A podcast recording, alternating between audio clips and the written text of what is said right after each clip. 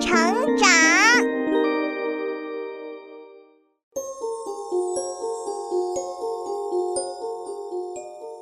小朋友们，欢迎来到洪恩故事乐园。你知道《一千零一夜》吗？这是非常著名的阿拉伯民间故事。在《一千零一夜》的故事里，有一个非常著名的人物，叫阿里巴巴。他一开始是一个贫穷的樵夫，后来却成了富翁。难道他有过什么奇遇吗？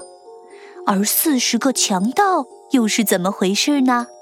就让我们一起来听听下面的故事吧。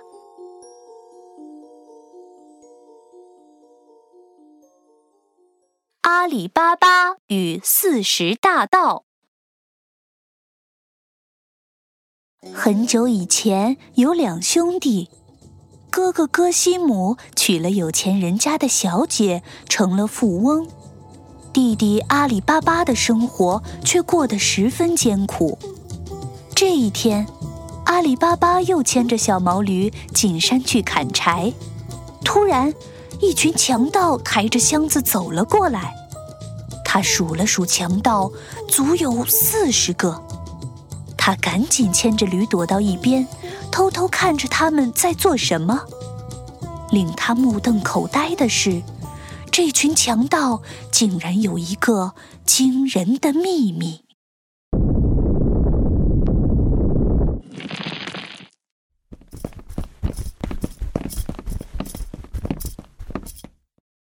啊！强盗终于走了。刚才强盗们对着这扇大石门，好像是这么说的：“芝麻开门。”啊！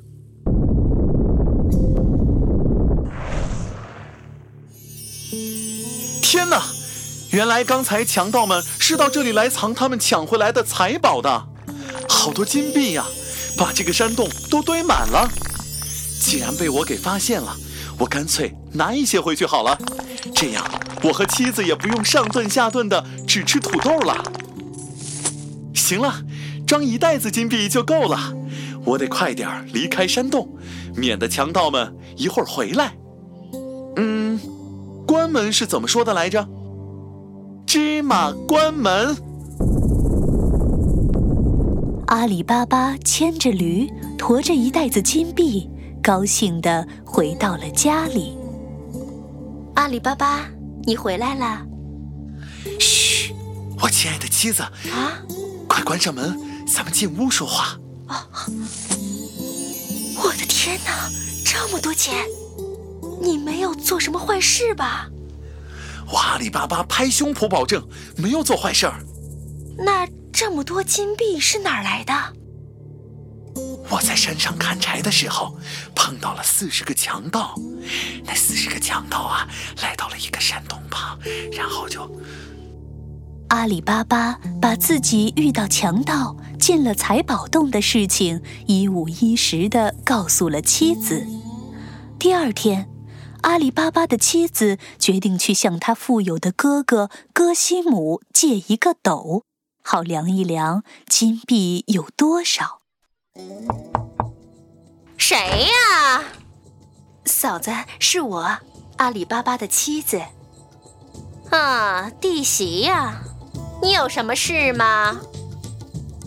嫂子，我想问您借一个斗。嗯，好吧，用完记得还给我哈。阿里巴巴的大嫂虽然借了斗，但她非常想知道。穷得叮当响的阿里巴巴一家有什么东西要量？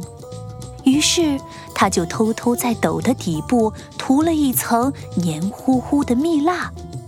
第二天还斗时，他发现蜜蜡上沾了一块黄澄澄的金币。于是他立刻跑去找哥西姆。唉，你总说自己有钱。可我觉得你弟弟阿里巴巴比你有钱。呃，阿里巴巴怎么会是有钱人？你看这块金币，难道你的金币多的可以用斗量吗？哥西姆用牙咬了咬，发现是真的金币，他又羡慕又嫉妒，马上问自己的妻子是怎么回事。随后生气地走到阿里巴巴家门口，大声叫唤：“阿里巴巴，阿里巴巴！哎，哥哥，我在。哼，你还想骗我吗？啊，这是你妻子去我家借斗量金币的时候粘在上面的。想不到你有数不清的金币，却一点儿都不想分享给你唯一的亲人，你哥哥我。”明白事情暴露的阿里巴巴没有办法，就将怎样遇到强盗、怎样开门的事全部跟戈西姆说了一遍。戈西姆骂了一顿阿里巴巴，自己却暗地里偷偷带了四十匹大马去藏财宝的山洞里搬金币。戈西姆实在是太贪心了，装金币一直装到傍晚，他才愿意离开山洞。啊，终于装满了所有的袋子，啊，听着动人的声音，我戈西姆要成为世界第一有钱的人了，我该回去了。山洞门什么时候关上了？没事儿，再让它打开就行了。西瓜开门。嗯。山洞的门怎么没开？难道我喊错了？大麦开门，呃，苹果开门，葡萄开门，菠萝开门。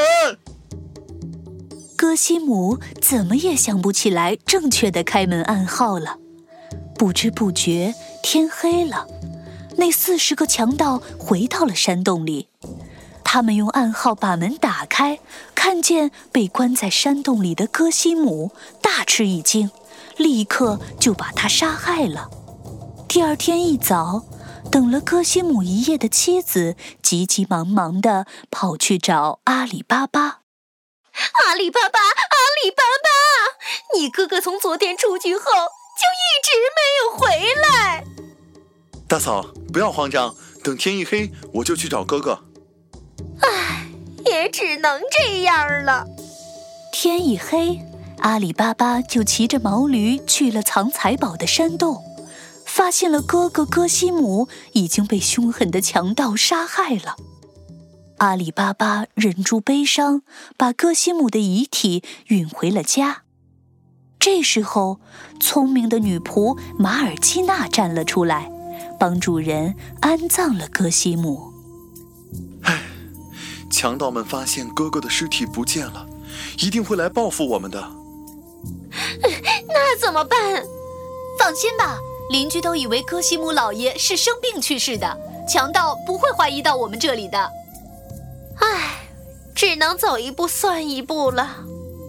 可是强盗头子很快就打听到了风声，他派手下用白粉笔在阿里巴巴家门口画了一个圆圈做记号。聪明的女仆马尔基娜看到了，就在这条街所有房子的门上都画上了一样的白色圆圈。老大，门上有白色圆圈的，就是偷了我们财宝的人的家。哼，很好，是这一家。呃，东东老大，这里也有白色圆圈。这里也有，这里也有。嗯，这里所有的房子门上都有白色圆圈。不知道哪一家才是阿里巴巴家的强盗们，只好垂头丧气地回去了。第二次，强盗用红粉笔在门柱子上画了一个三角形做记号。结果到了晚上，强盗头子发现所有人家的门柱子上又都画上了一模一样的三角形。第三次。强盗头子亲自出马，找到了阿里巴巴的家。小的们，哟，咱们今天晚上去阿里巴巴家杀了他，夺回我们的财宝。听老大的。哼，到时候我扮成卖油的商人，你们躲在大油缸里，等晚上听到我扔石子儿的声音，你们就冲出来。好。强盗头子的计划很快就得到了实施。他们买来四十口大缸，三十九个强盗每人躲在一口缸里，最后在剩下的空缸里倒满油。阿里巴巴果然上当了，他把强盗头子当成了卖油的客人，在家里招待。那四十口大缸则摆进了院子里。马尔基娜。这位客人要在我们家借宿，你去给他准备些吃的吧。好的，老爷。啊，您真善良，阿里巴巴老爷。哈，商人老爷客气了。我们先去客厅喝茶吧。女仆马尔基娜回到厨房，开始做一顿丰盛的晚餐。但做菜做到一半，家里没有油了。她想起院子里那四十口大油缸。就拿着勺子出去，准备舀一点油回去做菜。等一会儿做完菜，我再跟卖油的老爷道歉吧。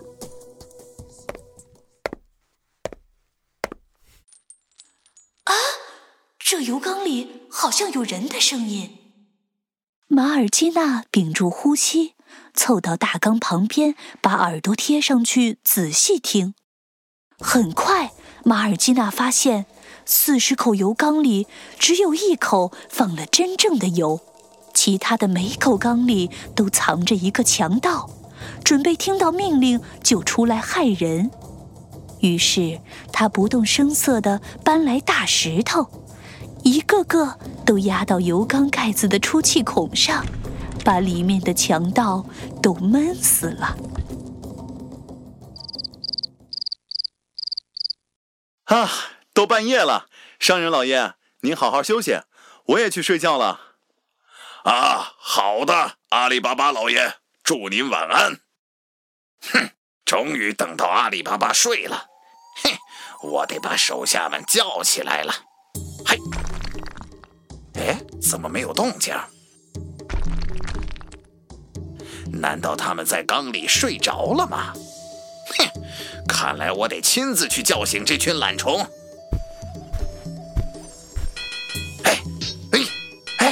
起来了，起来了！你们这群懒虫，阿里巴巴睡了，我们快拿上刀子，把他们一家都杀了，抢回我们的财宝。嘿，伙计们，我生气了，看我不打你们的脑门！等到强盗头子打开大缸，才发现三十九个强盗都死了，他又生气又害怕，就想翻墙逃走。不料一脚踩空，从高高的墙上掉了下来，摔死了。马尔基娜看见了，就去把这一切都告诉了阿里巴巴。天哪，原来是这么回事啊！这四十个强盗一定就是杀害我哥哥的那伙强盗。现在，终于没有人要害我们了。马尔基娜，你真是又聪明又勇敢，我真不知道该怎么感谢你。老爷，这是我应该做的。以后我们就可以安心的生活了。四十个强盗都被解决了，阿里巴巴又来到财宝洞，把山洞里的财宝都运了出去，分给了所有的穷人。从此，大家都过上了幸福的生活。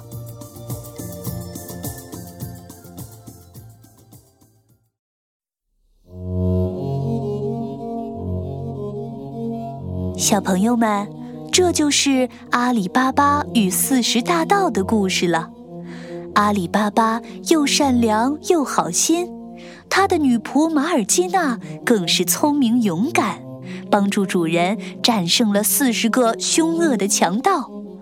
而阿里巴巴的哥哥哥西姆，如果不是那么贪婪，装金币装个不停的话，也就不会遇害了。我们要向善良。聪明勇敢的阿里巴巴和马尔基纳学习，可千万不要做贪心的歌西姆啊！